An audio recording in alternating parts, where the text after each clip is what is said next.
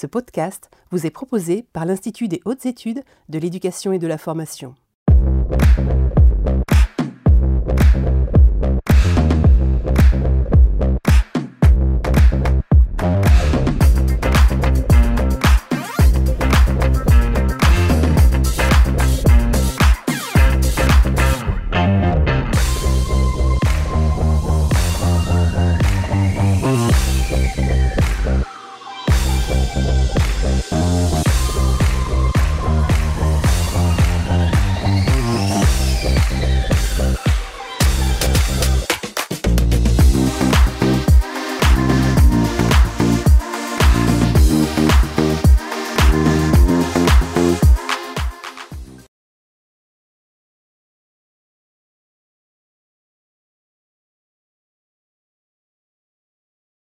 Bonjour à tous et bienvenue à ce nouveau direct euh, des mardis de l'IH2EF pour un direct sur le mal-être étudiant en temps de Covid et quel levier pour agir.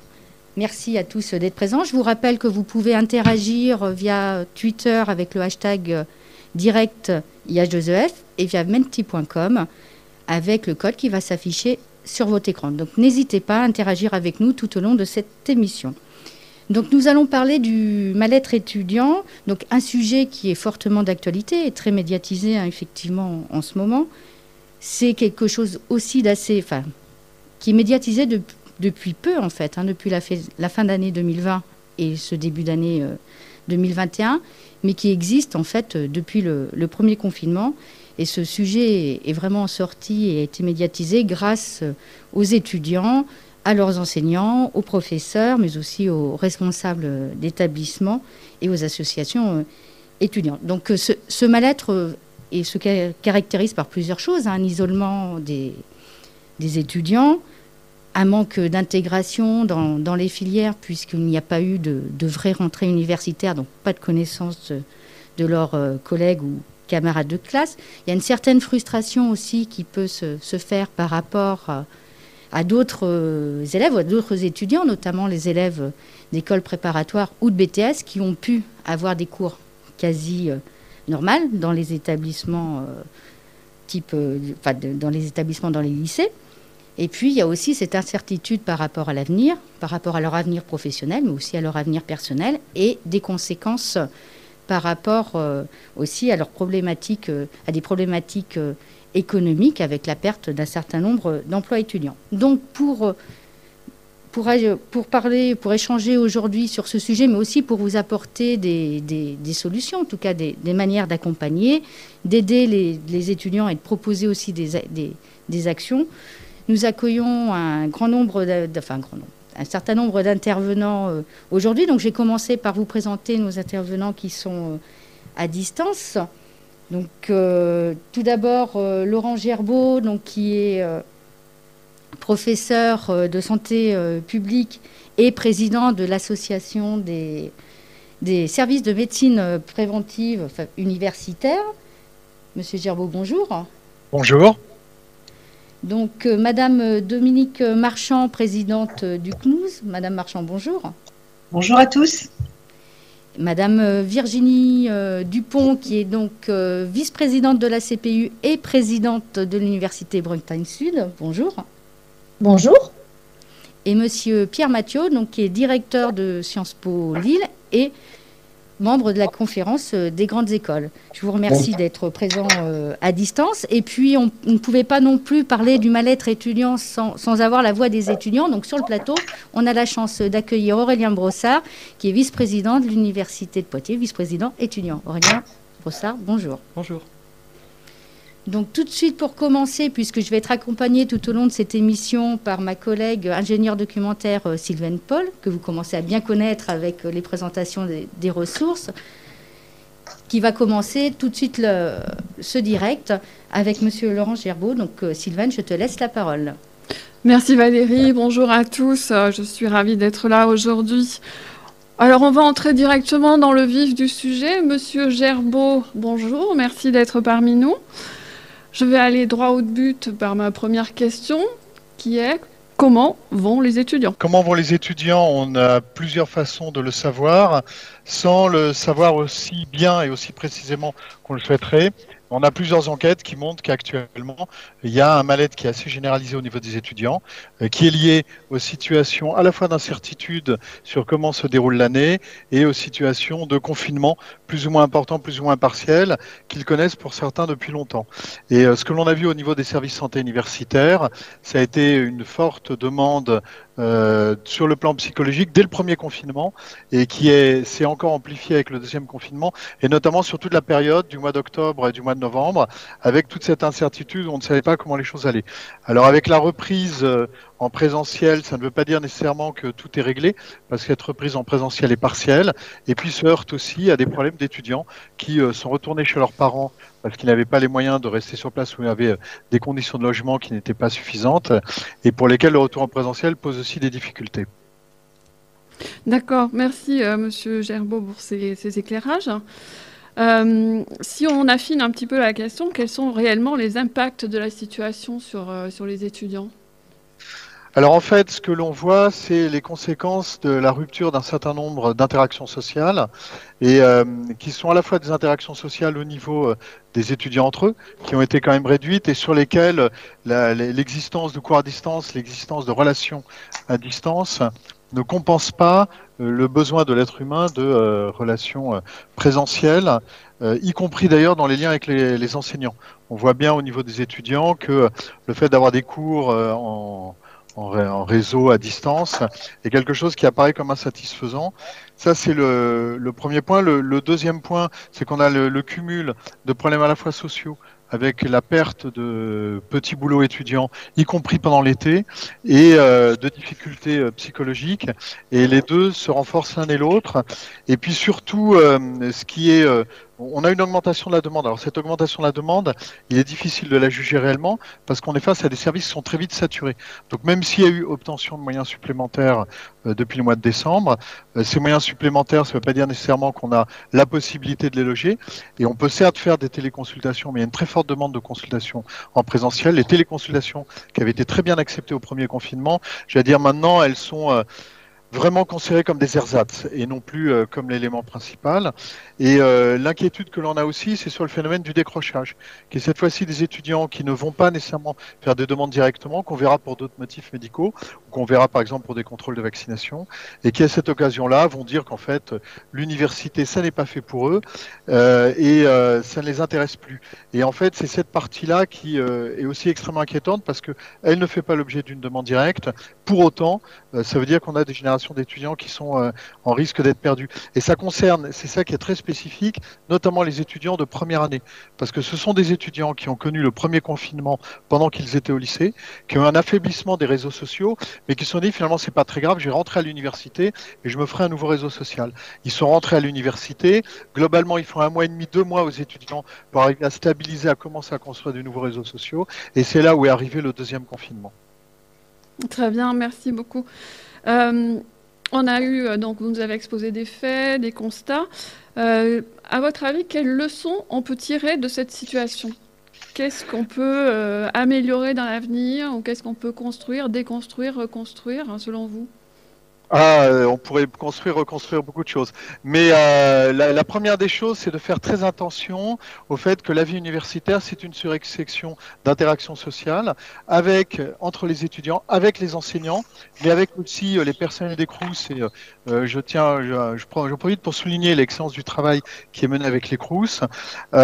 et vraiment, on doit se dire tout ce qui renforce les interactions sociales va en faveur de la santé des étudiants. Ça, c'est le premier point général. Et on est sur une logique plus de promotion de la santé qu'autre chose.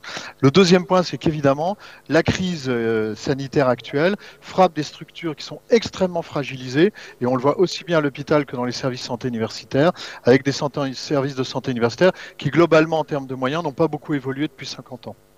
Mhm. merci.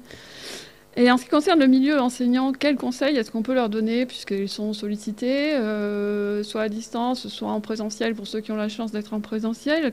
Quels, sont les conseils que vous leur donneriez pour euh, favoriser l'accompagnement euh, des étudiants qui sont en difficulté?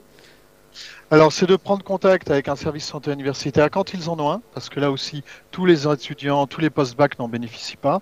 Et globalement, ça fait partie, par contre, des acquis qu'il faudra garder. J'ai parlé de la collaboration avec les CRUS, la collaboration avec les enseignants, avec les personnels de scolarité, qui sont aussi au contact d'un certain nombre d'étudiants qui ne vont pas bien, on, euh, se sont considérablement améliorés. le problème qu'on a, c'est que nous, on est euh, très vite à saturation, donc on fait ce qu'on peut et on ne peut pas toujours répondre très vite, mais on le fait au maximum. Merci beaucoup, Monsieur Gerbeau. On vous retrouve tout à l'heure pour la deuxième partie de cette émission à l'occasion de la table ronde. À tout à l'heure. En fin d'émission également. Et en fin d'émission également pour euh, les réponses euh, que notre public ne manquera pas de nous poser. Je vais à présent me tourner donc vers euh, Dominique Marchand, présidente du CNUS, pour également avoir son point de vue sur la situation et notamment sur les aides qui ont pu être mobilisées par les institutions, les CRUS, le CNUS, etc., au bénéfice des étudiants. Madame Marchand, bonjour. Bonjour. Merci beaucoup d'être parmi nous. Euh, voilà, vous êtes présidente du CNUS, donc euh, le Centre euh, national des œuvres universitaires et scolaires. Est-ce que vous pouvez nous présenter en quelques mots les missions du CNUS, s'il vous plaît? Oui, alors le CNUS, c'est un établissement public national. C'est une relative atypie dans l'organisation administrative française, où un établissement public national pilote un réseau de 26 CRUS qui sont eux-mêmes des établissements publics administratifs autonomes, mais avec toute la force et la spécificité d'un réseau euh, qui a pour objectif ben, une forme de, solidarité, de partage interne au réseau entre les CRUS, que le CNUS favorise bien entendu, euh, mais dont la mission principale est de fixer des orientations euh, nationales, de veiller à leur mise en œuvre en tenant compte bien sûr des spécificités locales, et puis d'allouer les moyens qui nous sont dédiés via le MESRI, d'allouer les moyens, que ce soit en investissement ou en fonctionnement au CRUS. Merci. Euh, on entend par voie de presse, par voie institutionnelle, de nombreuses mesures qui sont annoncées. Est-ce que vous pouvez euh, nous dire ce qu'il en est exactement Ou en tout cas le plus précisément possible? Je vais essayer de, lister toutes ces mesures et dans, dans, un ordre logique au fur et à mesure du temps qui s'est écoulé depuis le début de la crise sanitaire parce que je pense objectivement qu'à chaque fois, euh, des adaptations ont été cherchées euh, et portées dans ce qu'a mis en œuvre le, réseau des CRUS, bien entendu en mettant en œuvre des orientations euh, ministérielles. Et je rejoins absolument ce qu'a dit Laurent Gerbeau tout à l'heure, c'est-à-dire que euh, nous avons aussi travaillé dans une, concertation, une cohésion accrue. Euh, notamment avec les établissements euh, d'enseignement supérieur, mais également plus largement avec des acteurs locaux avec lesquels nous avions moyennement l'habitude de travailler jusque-là. Je pense par exemple au, commissaire à la pauvreté ou à des acteurs associatifs ou caritatifs. Donc pour balayer très rapidement, mais dans un ordre euh, chronologique, parce que je pense que c'est important, cela permet de montrer au fur et à mesure, à chaque fois que des, sujets se présentaient, comment nous avons tenté en tout cas euh, d'y répondre. Donc, euh, premier temps, augmentation des, aides d'urgence, augmentation euh, des aides spécifiques euh, de manière très très significative, puisque nous avons alloué plus de 50% d'aides spécifiques en 2020, que ce ne fut le cas en moyenne les années antérieures. 24 millions d'euros en moyenne précédemment, 35,5 en 2020. S'ajoutant à cela, les aides qu'ont déployées les établissements d'enseignement supérieur de manière aussi bien plus significative qu'elles ne le faisaient jusque-là, euh, notamment euh, via la contribution de vie étudiante et de campus.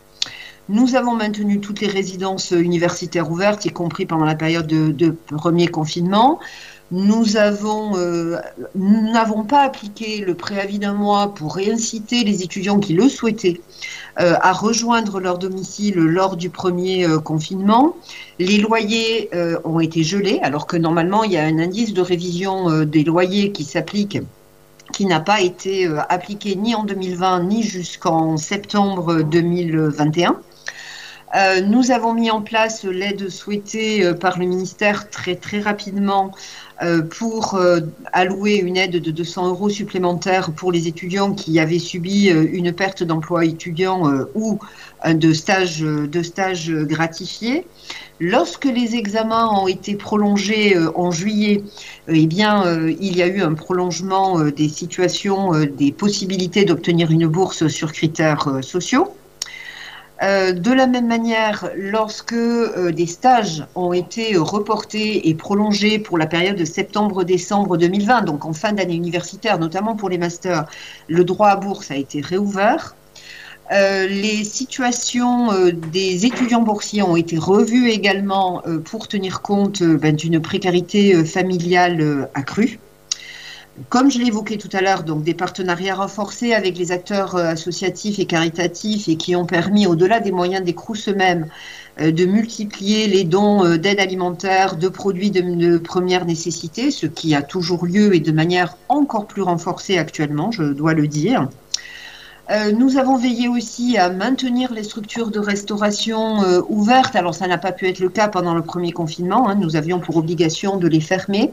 Mais en tout cas pendant le second, euh, même sous forme de vente à emporter, nous avons maintenu plus de la moitié des structures de restauration ouvertes alors que la fréquentation était très faible, mais dans le souci de soutenir les étudiants et qu'ils puissent trouver des structures de restauration le plus souvent qu'ils soient offertes et en développant de manière considérable la vente à emporter, c'est-à-dire des repas et des plats préparés.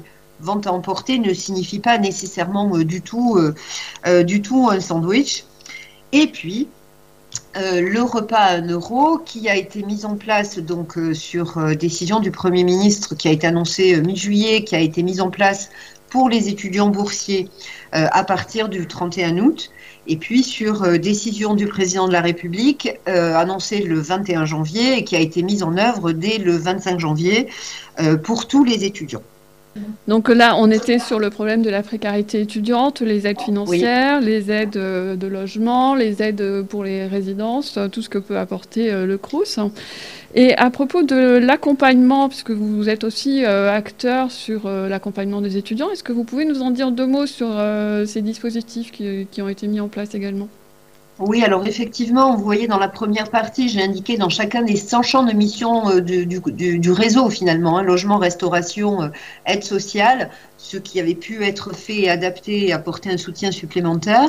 Il y a aussi la dimension euh, vie étudiante, bien entendu, qui fait aussi partie euh, des actions euh, du réseau des CRUS, et donc dans laquelle nous avons veillé, et faisant écho là aussi à ce que disait le professeur Gerbeau, à ce qu'il y ait un accompagnement, à ce qu'il y ait une vie sociale, notamment dans nos résidences, qui soit le maintenu le mieux possible. Et donc les personnels ont été très mobilisés, notamment pendant la première période de confinement, euh, pour s'enquérir euh, de la situation euh, des étudiants par des actions de phoning, de porte-à-porte, pour s'assurer directement dans un contact direct et interpersonnel avec chacun des étudiants logés, eh bien s'ils rencontraient des difficultés, si tout allait bien, s'ils avaient besoin d'un soutien. Euh, nous avons euh, développé le soutien euh, psychologique à distance. là aussi, ce sont des actions qui préexistaient, mais qui ont été développées notamment effectivement par la voie des entretiens à distance. Nous avons développé les partenariats avec une association comme Natline, par exemple, qui fait appel à des ressources d'étudiants pour avoir un temps d'écoute. Là, il ne s'agit pas de soutien psychologique, hein, mais d'avoir un temps d'écoute euh, avec les étudiants dans cette logique de pair à pair. De la même manière et pour les mêmes objectifs, nous avons mobilisé les volontaires en service civique. Hein. le réseau des CROUS est le premier réseau d'établissements publics euh, à avoir des volontaires en service civique qui ont été euh, très fortement mobilisés, ainsi que des personnels, des étudiants, euh, pour développer des animations, notamment euh, au sein des résidences. Donc euh, il y a eu de multiples animations, et c'est toujours le cas aujourd'hui, sous forme de vidéos, de recettes de cuisine filmées par les, des chefs de cuisine, des jeux à distance, des concours, des activités sportives à distance, de la, production sur la base d'œuvres littéraires. Nous avons même organisé des concerts au balcon avec des concerts au pied des résidences pour les étudiants qui pouvaient les entendre. Et puis, nous avons euh, développé euh, les référents étudiants, ce qui était déjà une initiative hein, mise en œuvre dans certains cours. Toujours pareil, dans cette, dans cette dimension euh, d'écoute, de discussion facilitée de pair à pair, et donc des référents étudiants dans chacune de nos résidences. Merci. Et afin de, communiquer avec vos étudiants, quels sont les canaux que vous utilisez euh, le plus fréquemment et est-ce que notamment ils sont efficaces pour euh, aller toucher les étudiants les plus isolés par exemple? Alors c'est une vraie bonne question parce que nous déployons énormément d'actions de communication que je vais détailler, mais euh, nous sommes toujours convaincus que malgré tous ces efforts-là, il y a très certainement euh, des non-recours au droit. Euh, bien que euh, eh bien, nous diffusions des informations, bien sûr, sur le site des CRUS. Nous utilisons, nous avons un vecteur très performant qui est le site Mes services étudiants, où tous les étudiants retrouvent des briques avec toutes les aides. C'est l'application qu'ils utilisent pour solliciter une bourse, pour solliciter un logement, toutes les aides possibles, aide à la mobilité master, aide à la mobilité Parcoursup, etc. Donc, qui est quand même très connu des étudiants. Euh, il y a le site étudiant.gouv dont la gestion est partagée euh, entre le CNUS euh, et le MESRI. C'est une gestion conjointe. Nous utilisons beaucoup les réseaux sociaux.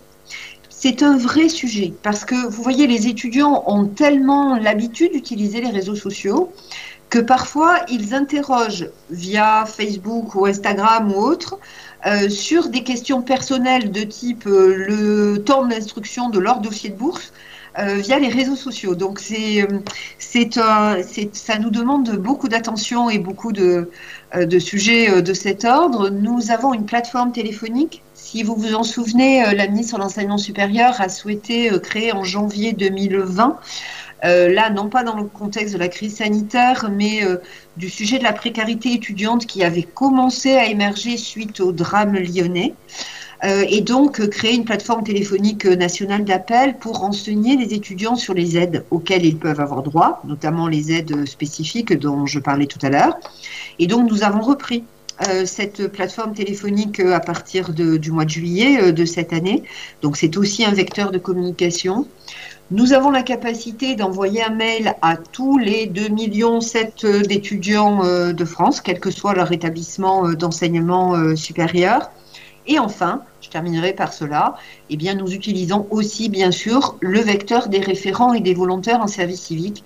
Nous avons pu vérifier que le contact des référents euh, avec les étudiants qui sont logés dans nos résidences a souvent permis euh, que les étudiants qui ne connaissaient pas les possibilités de recours, qu'elles soient proposées par le CRUS ou par le service de santé universitaire, n'étaient pas connues et l'étaient beaucoup mieux euh, via l'action des référents.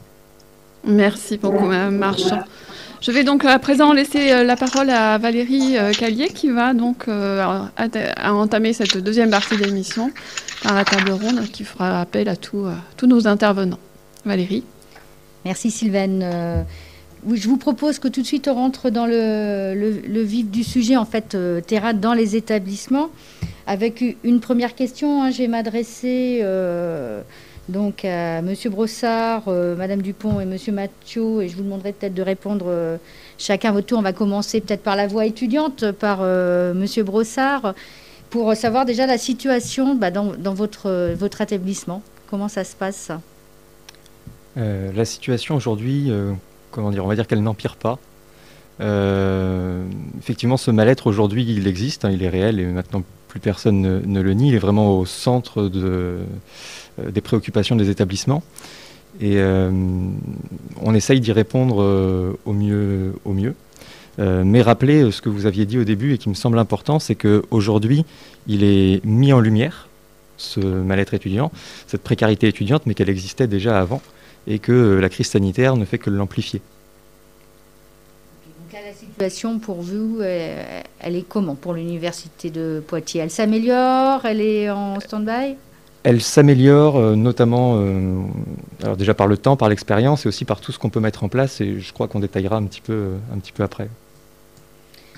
Donc Madame Dupont, peut-être aussi savoir comment ça, se passe dans votre université, peut-être plus globalement les retours que vous avez aussi à la CPU par rapport aux situations dans les établissements, enfin dans les universités en tout cas. oui, merci beaucoup. Donc dans le cadre de mon université, en fait, euh, effectivement, hein, on retrouve les mêmes situations qu'on a pu voir ailleurs, hein, c'est-à-dire beaucoup de difficultés à la fois sociale, financière, psychologique hein, d'un grand nombre d'étudiants, avec une augmentation d'environ un peu plus de 30% des demandes de consultation auprès des médecins, des psychologues, une grande augmentation effectivement aussi au niveau des, aides du, du CRUS. par contre, moi je, dirais qu'avec ce qui a quand même été mis en place depuis quelques semaines. Euh, alors peut-être qu'on a la chance aussi dans mon établissement, c'est qu'on a une expérimentation qui existe avec la CPAM depuis déjà deux ans et qui permet aussi à des étudiants euh, d'avoir recours en fait aux psychologues de ville, euh, donc déjà sans passer par les SSU. Donc peut-être que ça a facilité les choses et ça a provoqué peut-être moins de difficultés qu'on a pu rencontrer dans d'autres établissements. Et je pense que la situation s'améliore, comme disait Monsieur Brossard, aussi tout simplement parce qu'aujourd'hui, ben, les étudiants reviennent et euh, depuis qu'ils reviennent en fait euh, sur site, eh bien, euh, ils retrouvent du lien avec donc leurs camarades, les autres étudiants, les liens avec leurs enseignants. Et aujourd'hui, je pense que ça va forcément aller dans le sens où où ils vont aller mieux. Euh, bon, malgré tout, il y a encore un certain nombre de sujets, euh, effectivement, qu'on aura l'occasion de, balayer, qui, pour lesquels il y a des difficultés, hein, parce que euh, on commence à voir les retours des, des, examens qui qu'on attendait peut-être, en tout cas, on, on imaginait qu'on allait avoir un important décrochage. Et en fait, au final, pas tant que ça parce qu'il n'y a, a, pas réellement plus d'absents que l'année dernière, voire même moins. Euh, en tout cas, c'est pas significatif. Sur les résultats, on s'imaginait aussi euh, peut-être euh, qu'il allait avoir de fortes baisses. Là encore, c'est pas significatif. À certains endroits, oui, mais à d'autres, non. Et voire même, les résultats peuvent être dans certaines disciplines meilleurs. Donc, on, peut aussi penser qu'il y a eu de la bienveillance hein, de, la part de nos collègues, à la fois sur les épreuves demandées et puis sur la correction, parce que bah, c'était pas toujours évident euh, bah, de proposer des examens euh, à, distance. Évidemment, en présentiel, on sait bien faire, donc c'est facile. Mais quand il y avait des examens à distance, euh, effectivement, peut-être que ça a joué aussi un petit peu hein, sur les résultats. Mais bon, ça ne peut qu'améliorer leur morale aussi s'ils s'aperçoivent que leurs résultats ne sont pas mauvais. ou en tout cas pas trop. Donc, bah, écoutez, je, je vais peut-être laisser Monsieur Mathieu continuer, puis on reviendra sur d'autres sujets par la suite. Oui, Monsieur Mathieu, si vous voulez rebondir par rapport à la situation dans, les grandes écoles, je pense qu'elle est peut-être euh, un peu plus facilitée et moins difficile, mais c'est peut-être un préjugé. Qu'en est-il dans les grandes écoles et à Sciences Po Lille?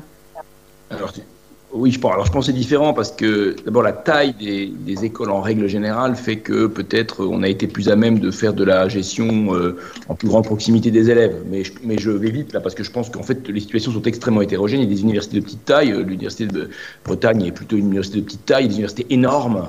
Euh, Lille, c'est 75 000 étudiants. Donc je pense que les, en fait les situations là, on, campe une situation générale, mais je crois qu'en fait il y a des situations extraordinairement différentes. C'est la première chose que je, voulais dire. La deuxième, c'est qu'il faut pas oublier, même si c'est pas l'objet aujourd'hui là.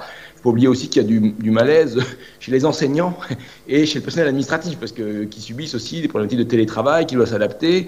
Et c'est pas facile aujourd'hui d'être enseignant, par exemple, hein, dans, le, paysage que l'on connaît actuellement. Sinon, bah, écoutez, moi j'aurais tendance à dire, si je prends mon école, que ça va mieux.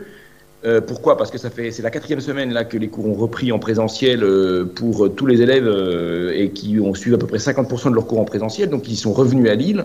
Et le simple fait d'être revenu, de, alors évidemment avec les contraintes, avec les consignes sanitaires, fait que ça va mieux. Enfin, en tout cas, on, le sent tout à fait, tout à fait clairement. Ce que moi je ressens plutôt, c'est de la, finalement de la frustration. C'est-à-dire qu'en fait, les élèves euh, ont le sentiment de suivre un cursus qui est dégradé par rapport à ce qu'ils attendaient de ce cursus. Euh, moi, je pense à la vie associative, les cours d'amphi, toutes les conférences qu'on organise dans les écoles, mais aussi à l'université qui ne peuvent pas avoir lieu, parce que, bon, évidemment. Et puis, euh, frustration par rapport aux stages puisque les stages euh, se passent de façon vraiment différente, et aussi frustration par rapport à l'année à l'étranger. Hein. Si, je prends, si je prends mon école, euh, il y a une année, la troisième, qui est à l'étranger pour tous les élèves. La promo complète part à l'étranger pendant un an. Donc vous imaginez bien que c'est quelque chose d'assez central dans le cursus. Et là, on n'a qu'à peu près un tiers des élèves qui ont pu partir et qui, en fait, ont remplacé leur année à l'étranger par des cours sur le campus virtuel ou par des stages réalisés en France. vous imaginez, on fait une école pour partir un an aux États-Unis ou au Canada et on se retrouve à euh, faire un stage à la préfecture de Romorantin. Donc c'est vrai que c'est pas nécessaire. Et, en plus, je, dis Romorantin, j'ai pas d'intérêt particulier avec Romorantin. Mais euh, et, en plus c'est fini parce que vous voyez l'année prochaine ils pourront pas partir puisqu'ils seront en quatrième année. Vous voyez donc euh, on est plus dans, dans, de la frustration. Bon, mais j'insiste quand même sur le fait que ça va mieux. Hein. Et après, juste un mot sur le décrochage il n'y a pas de décrochage dans le sens où nous, 100% de nos élèves sont présents. Hein. Euh, euh, il n'y a pas de problème. En revanche, il y aura probablement des petits soucis en termes de niveau de résultat, parce qu'effectivement, on a fait appel à la bienveillance des collègues en termes de notation. Donc je pense que comme à l'université, à mon avis, on va avoir finalement des taux de réussite qui vont être assez comparables à une année classique ou à une année normale. Il faut quand même assumer le fait que ça va s'accompagner, disons, alors je vais dire un terme un peu horrible, de problématiques de niveau euh, qui seront euh, à, regarder attentivement, d'autant plus que par exemple les élèves qui sont en première année cette année ont, suivi ou ont subi une année de terminale dégradée, n'ont pas passé le bac, suivent une première année post-bac euh, un peu particulière. Donc je pense que ça aura des effets à, terme sur, disons, la, le, oui, leur niveau, et il faudra travailler à de la remédiation ou, à, de l'accompagnement. Voilà. Merci, oui, je pense que c'est un, sujet qu'on va être amené de toute façon, dont on va parler régulièrement. Vous me retournez encore de nouveau vers euh, Monsieur Brossard par rapport justement, donc on a parlé là de, la situation et quelles actions concrètement ont été mises en place euh, vous dans votre établissement? Alors, quelles actions? Je ne vais pas euh, toutes les lister, mais en donner quelques-unes, peut-être les, les, plus symboliques, oui. déjà, au niveau de la santé psychologique, la mise en place de numéros verts. Alors, un numéro vert de soutien psychologique, mais aussi, et moi, c'est celui-ci qui me, euh, m'intéresse le plus un numéro vert d'écoute entre pairs, d'étudiants à étudiants, euh, qui est ouvert tous les jours de 18h à 22h et qui permet euh, tout simplement d'avoir du, lien avec un autre étudiant si un étudiant ressent le besoin. du côté de l'accès au numérique aussi, on fait des prêts d'ordinateurs portables qui sont disponibles au guichet des bibliothèques universitaires mais plus important parce que c'est souvent ce qui manque, c'est pas l'ordinateur, souvent c'est la connexion. Et donc on fait aussi des prêts de clés 4G pour les étudiants. Euh, du côté pédagogique, alors une mesure nationale, mais qui me paraît important d'être soulignée, c'est la prolongation des stages jusqu'au 31 décembre 2021, euh, qui est important et qui est surtout important pour, euh, pour les étudiants en fin de cycle. C'est une mesure importante. Et puis à l'Université de Poitiers, deux choses aussi. Euh, une première chose qui est le Pédagolab pour la formation des enseignants, et notamment euh, pour aider les enseignants à adapter leurs euh, enseignements à distance, parce qu'on ne fait pas un enseignement à distance comme on peut le faire en présentiel. Et puis un petit peu la même chose, mais pour le côté étudiant, qui est la plateforme Motive, qui est une plateforme de méthodologie du travail universitaire, et qui permet aux étudiants, notamment aux étudiants de première année, mais pas que, de euh, s'approprier la méthodologie du travail universitaire sans pour autant avoir réellement mis les pieds à l'université, euh, ce qui peut être plus compliqué. Et puis, euh, si on parle un peu précarité étudiante, deux choses principalement. La première que je vais citer, c'est l'augmentation du nombre de contrats étudiants, qui permet aux étudiants qui ont perdu un emploi de pouvoir en retrouver un autre. Et puis euh, une action parmi les nombreuses actions proposées par le Crous de Poitiers, euh, qui propose des, mesures des mesures et des actions de qualité en ce moment, mais une qui concerne l'emploi étudiant, euh, c'est la mise en place de forum jobs qui existaient déjà, mais qui sont adaptés pour que les étudiants puissent retrouver des jobs en cette période de, crise sanitaire. Et puis la dernière chose, évidemment, c'est le retour en présentiel qui a été essentiel dans la suppression de ce mal-être étudiant. J'espère que ça va être supprimé le, mal-être. Madame Dupont, peut-être euh, nous présenter des actions mises en œuvre dans les universités? Oui, euh, alors donc hein, on, l'a vu, euh, on l'a vu dans la presse, hein, notamment hein, toutes les universités se sont mobilisées pour de l'aide alimentaire. On a pu voir d'ailleurs hein, les queues à certains endroits dans des grands établissements. Donc un l'aide alimentaire, de l'aide pour des produits d'hygiène, euh, de l'aide aussi, enfin euh, des dons de chèques culturels. Euh, des, la banque alimentaire est beaucoup aussi intervenue sur les campus pour proposer des, des, paniers de légumes ou en tout cas des, produits aussi alimentaires.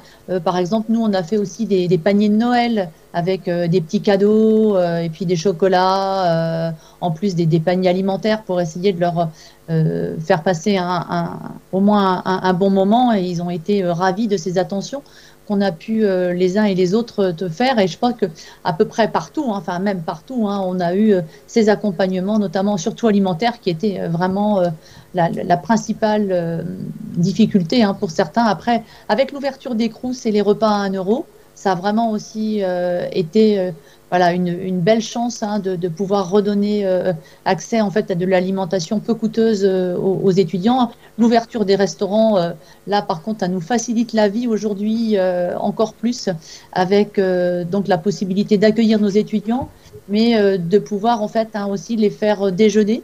Euh, donc et d'organiser en fait hein, des enseignements sur la journée parce qu'autrement quand il n'y avait pas la possibilité de les laisser déjeuner sur place mais il y avait vraiment le risque qu'ils se remettent à 4-5 dans une voiture pour déjeuner leur petit panier repas et euh, là on, brisait euh, complètement effectivement la distanciation que l'on souhaitait avec un, un, risque sanitaire plus important donc vraiment cette réouverture des crous c'était un vrai bonheur.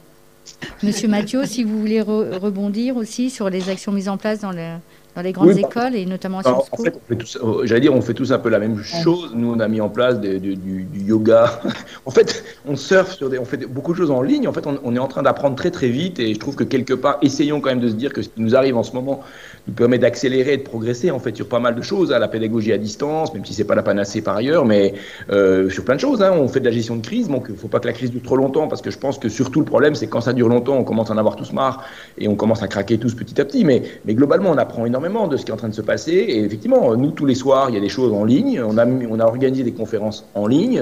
Euh, on euh, voilà, on, a remis en place des choses petit à petit dans l'école en, en, maintenant les distances de sécurité. La bibliothèque fonctionne à demi-jauge. Euh, voilà, tout ça existe et, je trouve que c'est plutôt, euh, que c'est plutôt positif. Je pense qu'on on apprend quand même pas mal de cette situation. Mais, simplement, je pense qu'effectivement, là, il y a un problème, c'est l'incertitude. C'est-à-dire que les élèves, euh, là, sont repartis en classe, mais se demandent si, moi, oui, à Lille, on est, on est un des départements qui est concerné par une hypothèse de, de couvre-feu ou de confinement le week-end. Donc, en fait, les élèves sont revenus. Puis attention, dans les écoles, peut-être à la différence des universités, nous, dans mon école, on a 80% d'élèves qui ne sont pas de la région. Donc euh, les faire revenir avec l'hypothèse qu'ils repartent, c'est des coûts de déplacement en train, par exemple. nous, on avait annoncé qu'on rembourserait le train si on était obligé de refermer au bout d'une semaine. Et je pense que la grosse difficulté qu'on a, mais qui est partagée par tout le monde, y compris par la ministre, c'est de savoir euh, jusqu'à quand est-ce qu'on va pouvoir fonctionner comme on fait actuellement, donc avec 20% et 50% hein, de, jauge, etc. Et c'est compliqué pour tout le monde, là, pour le coup, parce qu'on on, bosse, on fonctionne, en ne sachant pas euh, de quoi sera fait la semaine prochaine.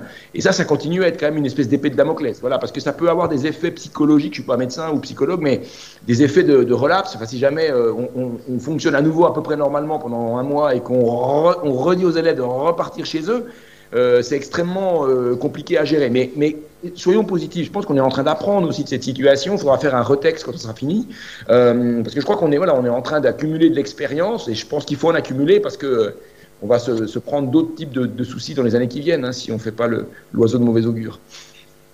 Oui, donc euh, pour clôturer euh, aussi, euh, c'est table ronde et faire réintervenir dans le débat Monsieur Gerbeau et, Madame Marchand, je vais me tourner de nouveau vers Monsieur Brossard pour aussi maintenant connaître un peu vos attentes justement par rapport à cette gestion de crise. si je devais faire une réponse simple et facile, je, dirais plus de moyens. C'est effectivement une des attentes, mais si je devais préciser euh, un endroit particulier, et peut-être que Madame Marchand me, corrigera si, je me trompe. Il me semble que l'année dernière, euh, les Crous avaient euh, doublé leur enveloppe en matière d'aide sociale. et puisque la situation semble perdurer, la question serait de savoir si cette chose va être reconduite en, 2021.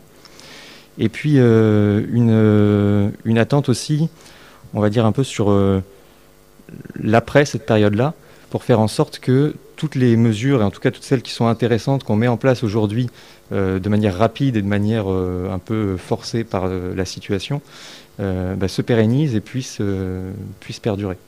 Merci. Madame Dupont, si vous voulez aussi proposer, enfin en tout cas, nous, donner vos attentes par rapport à, cette, à cette crise.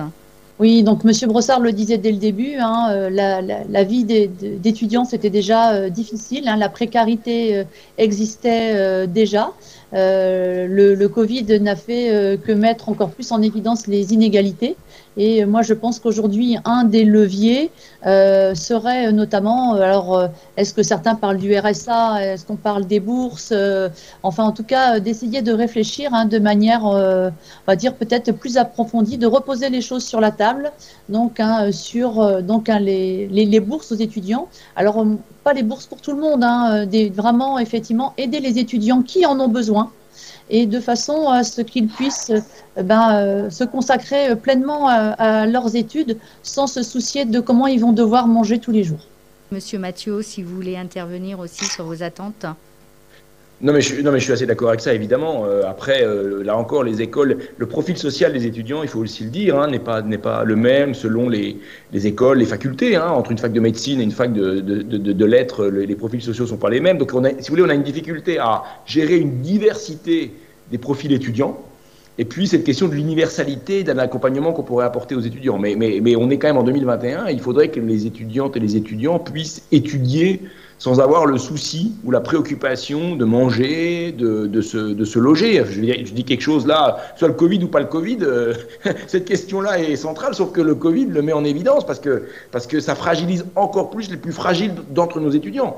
Et, là, que ce soit les écoles ou l'université, c'est ça qui est, qui est en, en avant. Donc j'espère qu'au niveau, disons, des politiques publiques globales, cette crise permettra de réfléchir à, en effet, une forme de RSA étudiant qui peut-être ne serait pas universel, mais serait euh, euh, élargirait les systèmes de bourse, parce qu'il y a les boursiers, mais il ne faut pas oublier aussi qu'il y a des élèves qui ne sont pas boursiers parce qu'ils sont juste en dessous des tranches, euh, que même quand on est boursier échelon 6 ou 7 et qu'on est d'une famille extrêmement modeste, ça suffit parfois pas parce qu'on utilise une partie de sa bourse pour aider sa propre famille.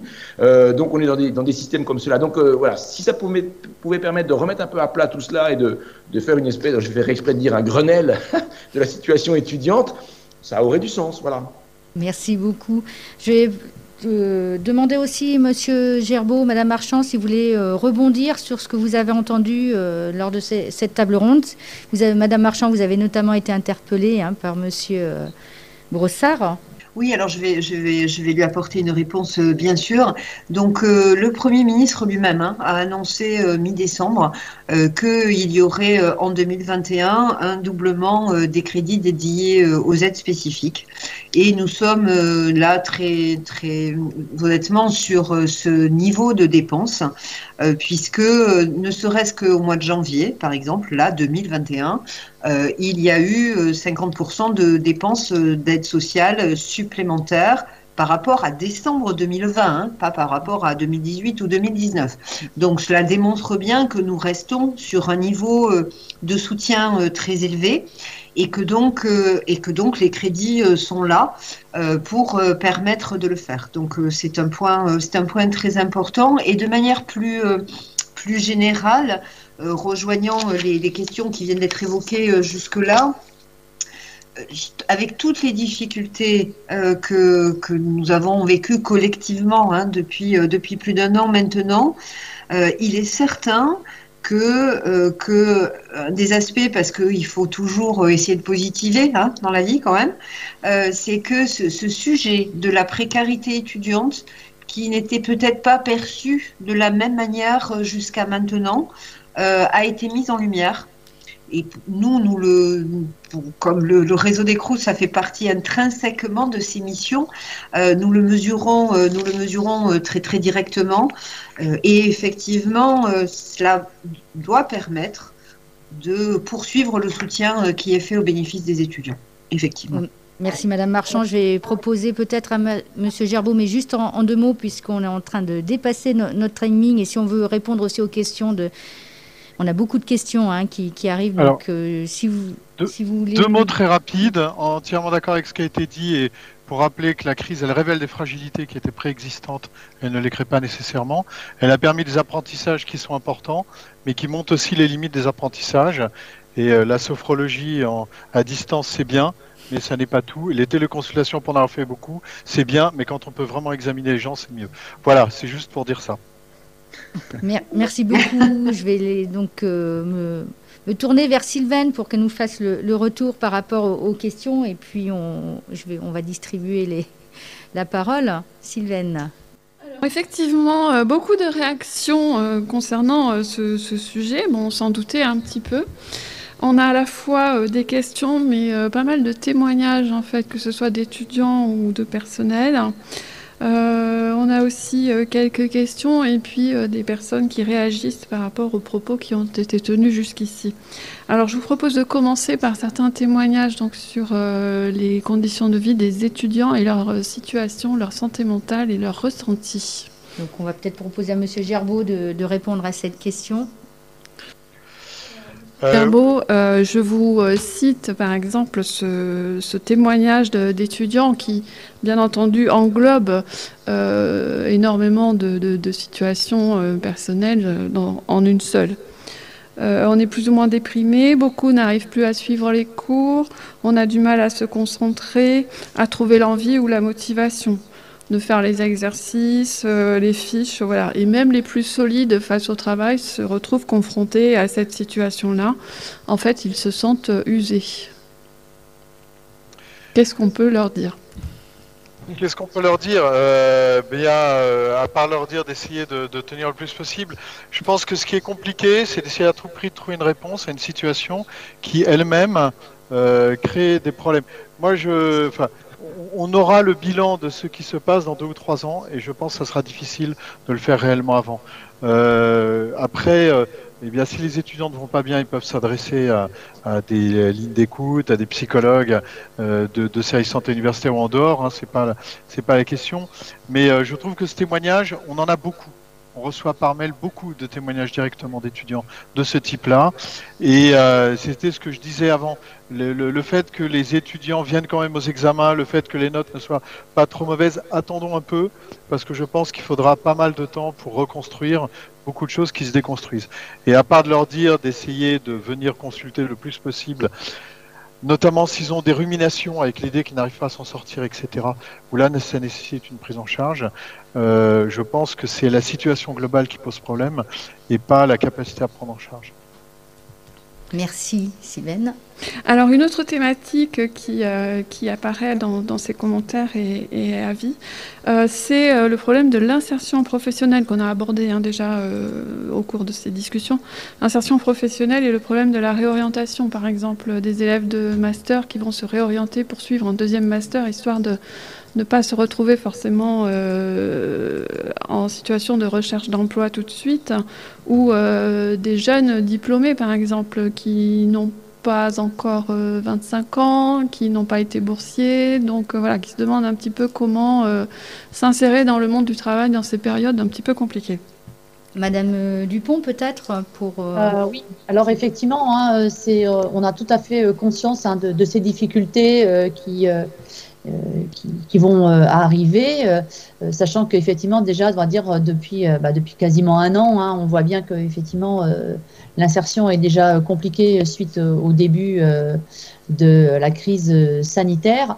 Euh, dans les universités, euh, on est aussi en train de, réfléchir à ce que l'on pourrait faire pour, par exemple, à l'issue en fait hein, d'un bac plus 3 et de certains qui n'iraient pas en master, de d'essayer de, monter des formations euh, bac plus 4, alors est-ce un DU, est-ce avec un autre nom, un diplôme universitaire ou autre chose.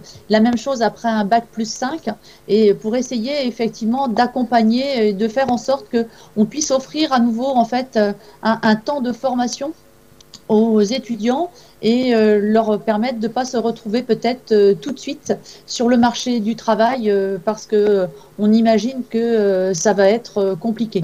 Après, il va y avoir aussi un décalage sur l'entrée sur le marché du travail puisqu'on l'a dit tout à l'heure, les stages pourront aller jusqu'au mois de décembre. Euh, voilà, donc on, est en train de réfléchir effectivement à des solutions comme ça pour essayer d'accompagner les jeunes qui seraient en fin de diplôme et euh, qui pourraient se retrouver en, difficulté. Oui, alors là, on passe sur le sujet directement du CRUS et des, ressources proposées par le CRUS. Donc on va interroger Madame Marchand. Bah, ça me paraît, ça me paraît effectivement logique. Donc on nous, fait, on nous fait remarquer que dans certains campus, il n'y a pas de restaurant universitaire. Ou alors on nous propose de rééchelonner euh, l'échelle des bourses. Oui. alors, bon, ce sont deux questions très très différentes. Mm. effectivement, hein, le, réseau des se dispose de près de 800 structures, enfin, près de plus de 800 structures de restauration, donc ce qui est quand même extrêmement significatif.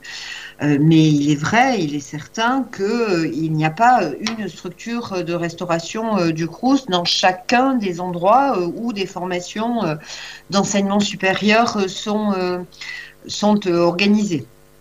et là, très objectivement, nous avons du mal à faire plus. Vous voyez ce que je vous indiquais, je vous ai indiqué tout à l'heure. Donc d'une part, plus de 800 structures de restauration euh, malgré tout, ce qui est quand même euh, extrêmement significatif, euh, et tous les efforts qui ont été déployés malgré une fréquentation très très basse, hein, parce qu'il faut mesurer que jusqu'à il y a quelques jours ou quelques semaines, eh bien, nous avions une activité de restauration qui représentait à peu près 15% de l'activité de restauration de l'année précédente à la même période. donc, c'était déjà un effort tout à fait, tout à fait significatif. Euh, quant aux bourses sur critères sociaux, alors nous, au niveau des, des nous les instruisons. Hein, pas là pour le coup, ce n'est pas le réseau des CROUS qui définit euh, les, critères euh, et les principes d'attribution des bourses sur critères sociaux. C'est normal, c'est une décision nationale ministérielle. cela étant, là aussi, le Premier ministre a souhaité qu'une réflexion soit engagée parce que ce qui est euh, particulièrement euh, compliqué aujourd'hui parfois sur euh, le modèle des, bourses critères sociaux aujourd'hui, c'est un système d'échelon qui fait forcément créer des effets de seuil. qui est consubstantiel hein, au, système et donc qui effectivement peut avoir des incidences, des incidences négatives. Alors beaucoup de réactions, on n'aura sûrement pas le temps de, tout traiter, hein. euh, c'est évident. On a quand même quelques revendications qui s'expriment, notamment une demande de moyens supplémentaires pour l'enseignement supérieur, bien sûr, ça, revient. Euh, on attire notre attention aussi sur euh, la préoccupation des étudiants ultramarins en France qui se trouvent confrontés à des dépenses et à un isolement renforcé. En tout cas, c'est un ressenti. Brossard, par rapport à, cette question sur les, étudiants euh, ultramarins, est-ce que vous, vous avez des propositions ou des connaissances de, choses? Après, on pourra peut-être demander à Madame Dupont si elle veut rebondir euh, avec euh, sa vision CPU. Peut-être au moins dire une chose, alors la situation des étudiants ultramarins ou des étudiants internationaux qui va se rejoindre sur cette question-là. Une chose à ne pas oublier et qui me paraît extrêmement importante, c'est que ces étudiants-là, pendant les pauses pédagogiques, pendant les vacances universitaires, ils ne rentrent pas chez eux, euh, d'autant plus en cette période de crise, où ils vont même rester parfois pendant la période euh, juillet-août. Et donc il faut pouvoir aussi proposer tous les services qu'on propose aux étudiants à ces étudiants-là sur ces périodes. Ça, c'est quelque chose euh, d'important. Sinon, comme tous les étudiants, qui n'hésitent pas et qu'ils se retournent euh, au besoin vers les services euh, de santé universitaire, vers les services sociaux des universités ou du CRUS. Euh, voilà. Ok, merci Madame Dupont. Juste peut-être pour conclure, je, suis désolée parce que si on veut finir et boucler dans les temps, donc une réponse très courte. donc effectivement, hein, on a conscience que les étudiants internationaux et les étudiants ultramarins euh, ce sont euh, des étudiants euh, qui peuvent être encore plus en difficulté que les autres du fait de leur éloignement familial. Et je pense qu'il y a eu dans tous les établissements une attention particulière auprès de ces étudiants justement pour avoir un accompagnement de proximité le plus possible. Je, vous remercie en tout cas euh, tous de, vos réponses et, de vos interventions. On a encore de, nombreuses, de nombreuses questions. Je vais laisser Sylvaine euh, se préparer pour aller euh, nous présenter les ressources dans le studio de, de Training. Donc Sylvaine, merci à toi et de, de pouvoir faire présentation de ressources. On a créé aussi, nous, de la frustration hein, pendant ce direct. J'en suis euh, bien consciente parce qu'on a eu beaucoup de questions. On n'a pas eu le temps de répondre. J'ai pas eu le temps de tous vous interroger aussi comme j'aurais aimé le, faire. Donc, euh, merci vraiment à tous. Et puis, donc, euh, je vais laisser maintenant la, parole à, à, Sylvaine qui va pouvoir nous présenter les, les ressources qui sont, qui sont liées à ce direct. Merci Valérie, me revoilà pour un petit point ressources de fin d'émission.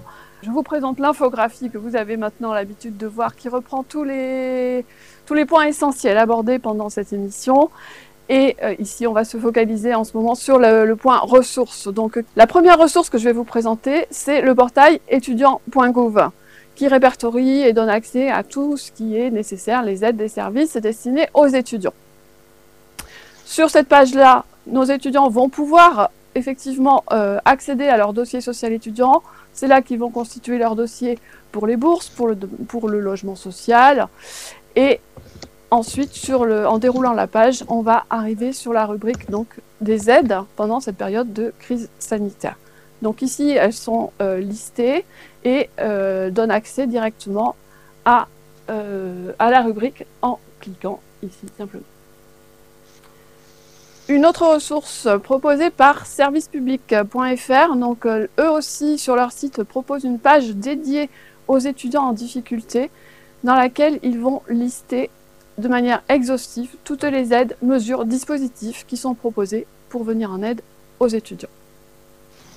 Une autre ressource que je vous propose, c'est une émission de la chaîne Public Sénat qui a été publiée, euh, diffusée le 18 janvier 2021 et qui consacre son grand débat à la souffrance des étudiants. Ce débat est accessible à 30 minutes du début de l'émission, donc petit curseur, on glisse jusqu'à 30 minutes et ça démarre. Une autre ressource proposée par le site de la DGCIP, donc la Direction générale de l'enseignement supérieur de l'insertion professionnelle, qui eux aussi proposent une mine d'informations, mais plutôt cette fois-ci à destination euh, des professionnels, du personnel d'encadrement et des personnels de, de l'enseignement supérieur. Donc par exemple, en cliquant ici sur euh, le petit euh, Covid-19, vous allez arriver à d'autres ressources. En choisissant euh, saison automne, automne-hiver 2020-2021, vous allez accéder à tous les sites officiels qui ont été publiés pendant cette période.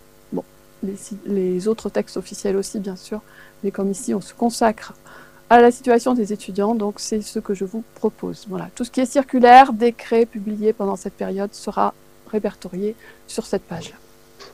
Une autre ressource, cette fois-ci, sur euh, le site de l'Observatoire de la vie étudiante, consacré aux euh, différentes enquêtes qui ont été menées euh, plutôt lors du premier confinement, donc dans l'année 2020, et qui propose donc le, compte rendu de, ces différentes enquêtes, enquêtes pardon. Bafouille un petit peu. Voilà, donc vous les retrouverez ici, notamment euh, la vie d'étudiants confinés sur euh, la rubrique donc la santé pendant la pandémie et une deuxième enquête sur la situation financière des étudiants pendant ce premier confinement et euh, la période qui a suivi.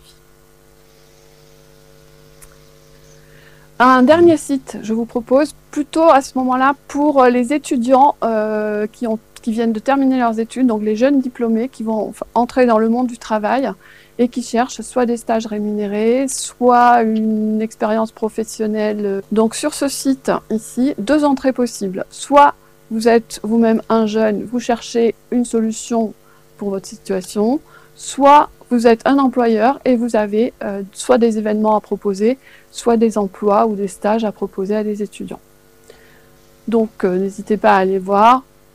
Je vous rappelle que tous les directs qui sont euh, diffusés depuis euh, le début de l'année euh, scolaire sont accessibles sur notre page du site IH2EF dans la rubrique Les directs de l'IH2EF. Vous y retrouverez d'une part les les programmations à venir, sur les directs, ainsi que les replays des directs qui ont déjà été publiés et diffusés ainsi que toutes les infographies qui s'y rattachent, bien sûr, dans laquelle vous allez retrouver l'ensemble des ressources qui vous sont présentées ici. Et enfin, un petit point d'annonce sur euh, les journées d'études qui ont été euh, mises en place euh, par l'IH2EF depuis le 15 février et qui va être filé comme ça jusqu'au mois de mai 2022. Donc divers événements vont ponctuer cette période-là, à laquelle vous pouvez assister bien sûr. Et euh, je vous invite à consulter cette page sur le site de l'IH2EF, bien sûr, qui va être mise à jour, actualisée. Vous y trouverez le programme, le livret d'accueil, etc. Voilà, plusieurs ressources à consulter régulièrement pour vous tenir informé de l'actualité. Donc retour sur l'infographie, je vous rappelle que vous la retrouverez avec le replay d'émission. Euh, elle vous annonce le prochain direct auquel j'aurai le plaisir de participer et de vous présenter des ressources. Ce sera donc dans deux semaines, le 16 mars, et il sera consacré euh, au continuum Bac-3, Bac plus 3, et notamment sur les enjeux d'un pilotage partagé. Je remercie de votre fidélité et de votre attention. Je remercie euh, toutes les équipes de l'IH2EF qui participent à ces directs, et plus particulièrement l'équipe audiovisuelle qui nous est d'un grand secours. Je rends la parole à Valérie en studio et je vous donne rendez-vous le 16 mars. En attendant, prenez soin de vous et à très bientôt. Merci Sylvaine euh, pour cette présentation euh, de ressources. Ne doutons pas que nous serons amenés à reparler du, sujet qui nous a préoccupés euh, donc lors de, cette émission et en espérant apporter plus de solutions et des, des aspects très positifs avec la fin de, on l'espère, de cette crise sanitaire. Je remercie vivement tous les intervenants qui ont été présents à distance et euh, Aurélien Brossard qui était aussi euh, présent donc euh, sur le plateau. Merci à tous vraiment de votre participation et de vos interventions. Et j'espère à bientôt pour répondre peut-être encore à de nouvelles interrogations, parce que je suis désolée, on n'a pas pu répondre à tout. Et en tout cas, à dans 15 jours aussi pour un sujet qui tout, très, très proche, enfin pas très qui est tout de même très proche, avec euh, l'orientation euh, des futurs lycéens vers le supérieur, donc sur le continuum Bac-3, Bac-3, où je pense qu'on aura aussi l'occasion de reparler de ces éléments, en tout cas de, liés au mal-être étudiant et à la crise euh, que nous traversons. Merci à tous et à très bientôt. Je vous dis, moi, quant à moi, dans 15 jours. Au revoir.